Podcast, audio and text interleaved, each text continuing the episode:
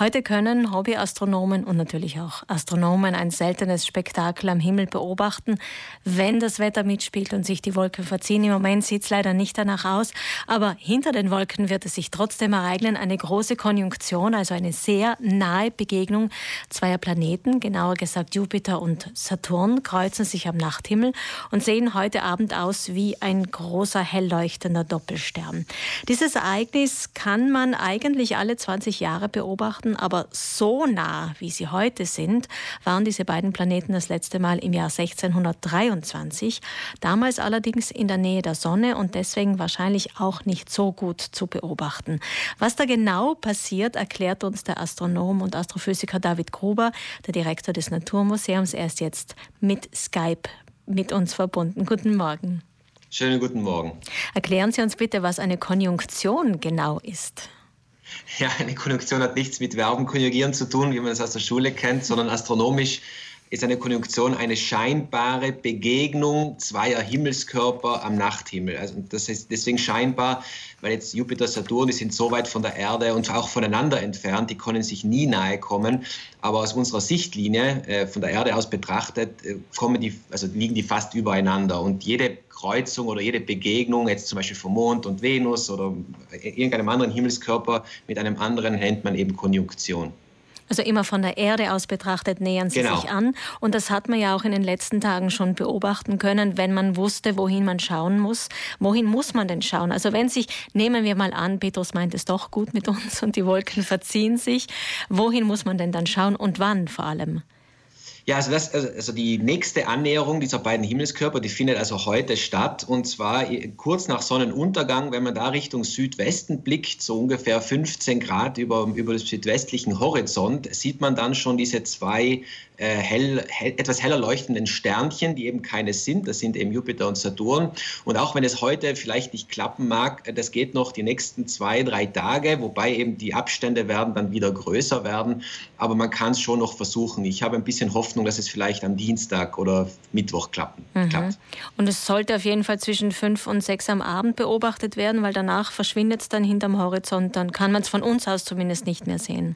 Ganz genau. Also sobald es dunkel wird, kann man dann die zwei Himmelskörper aufsuchen, eben wie gesagt nach Sonnenuntergang. Und dann gehen die, je nachdem, von wo man es eben beobachtet, gehen die dann halt zwischen um Viertel nach sechs, halb sieben spätestens unter. Man sollte sich also eine Anhöhe suchen, wo man dann einen flachen Horizont hat. Und dann geht es auch am längst. Also in Bozner Talkessel ist es halt eher ungünstig, weil halt die äh, Mendel im Weg ist. Also rauf auf die Berge, zum Beispiel auf den Ritten, da ging es vielleicht besser. Rittnerhorn zum Beispiel.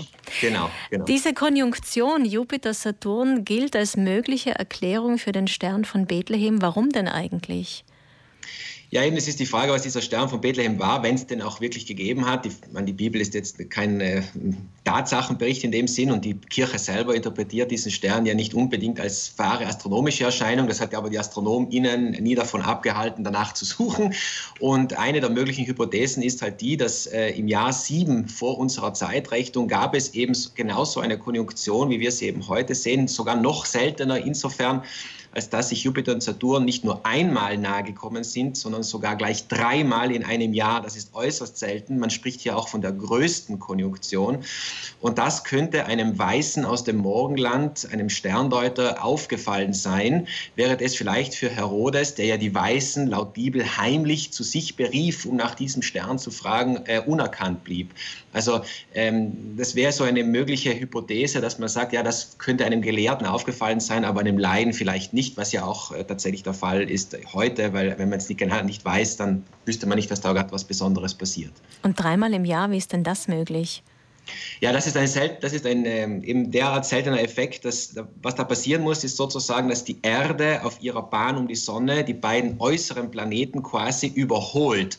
Und bei diesem Überholmanöver der Erde auf der Innenbahn, weil sie schneller ist, sieht es von uns so aus, dass sie sich einmal annähern, dann wieder entfernen, wieder annähern und wieder entfernen und wieder annähern. Und äh, das passiert eben nur genau dann äh, ein rein perspektivischer Effekt. Es ist nicht so, dass jetzt Jupiter und Saturn langsamer sich bewegen würden, sondern durch das Überholmanöver von unserer Warte der Erde aus betrachtet, gibt es eben diese scheinbare Dreifachbegegnung. Mhm, also das war eine Besonderheit im Jahre 7 vor 0 sozusagen. Und daraus könnte man schließen, dass der Stern von Bethlehem gemeint ist. Aber es gibt natürlich noch andere mögliche Erklärungen. Dargestellt wird er ja immer als Komet. Ist das auch eine Erklärung, weil Sie gesagt haben, Astronomen haben sich immer schon auf die Suche begeben nach diesem Stern von Bethlehem? Ja, also äh, Komet, das ist ganz spannend. Äh, die erste Darstellung eines Kometen, also eines Schweifsterns, wenn man so will, über der Krippe, das war ja von Giotto di Bondone in der Cappella degli Scroveni in Padua. Im Jahr 1303, 1305 hat er das, dieses Fresko gemacht und der hat das eben als Komet bezeichnet und, äh, oder ge, ge, gemalt. Und der Grund wahrscheinlich, warum er das gemacht hat, ähm, er wurde Zeuge 1301, hat er den Kometen Halley gesehen, der alle 76 Jahre tatsächlich wiederkommt. Und jetzt kann man natürlich hergehen und sagen, ja gut, wenn äh, kann, ist es vielleicht möglich, dass dieser Komet Halley, weil er eben so oft wiederkommt, auch gerade um diese Zeit zu sehen war, die für uns jetzt halt relevant ist. Und da kommt man drauf, naja, er war schon zu sehen, aber im Jahr 12 vor unserer Zeitrechnung, das ist dann doch recht weit entfernt. Man, ist, man geht äh, davon aus, dass Jesus wahrscheinlich so im Jahr eben zwischen 4 und 6 vor unserer Zeitrechnung geboren wurde. Ganz genau weiß man es ja nicht. Äh, und äh, Halley ist da schon recht weit davon entfernt. Und es sprechen noch zwei Dinge gegen den Kometen. Zum einen, wenn es ein Komet gewesen wäre, wäre es wohl auch Herodes aufgefallen. Ähm, das ist also, das hätte wohl jeder gesehen, nicht nur die Weißen aus dem Morgenland. Und das Zweite, Kometen sind tendenziell und auch immer schon in der Geschichte gewesen äh, Symbole für Unheil, Unglück, Kriege, Hungersnöte und so weiter. Also das waren eher Unglücksbringer als jetzt irgendwie Heilsankündiger. Und das spricht also doch gegen die Kometenhypothese. Das heißt, die Konjunktion wäre das Gegenteil, ein Glücksbringer?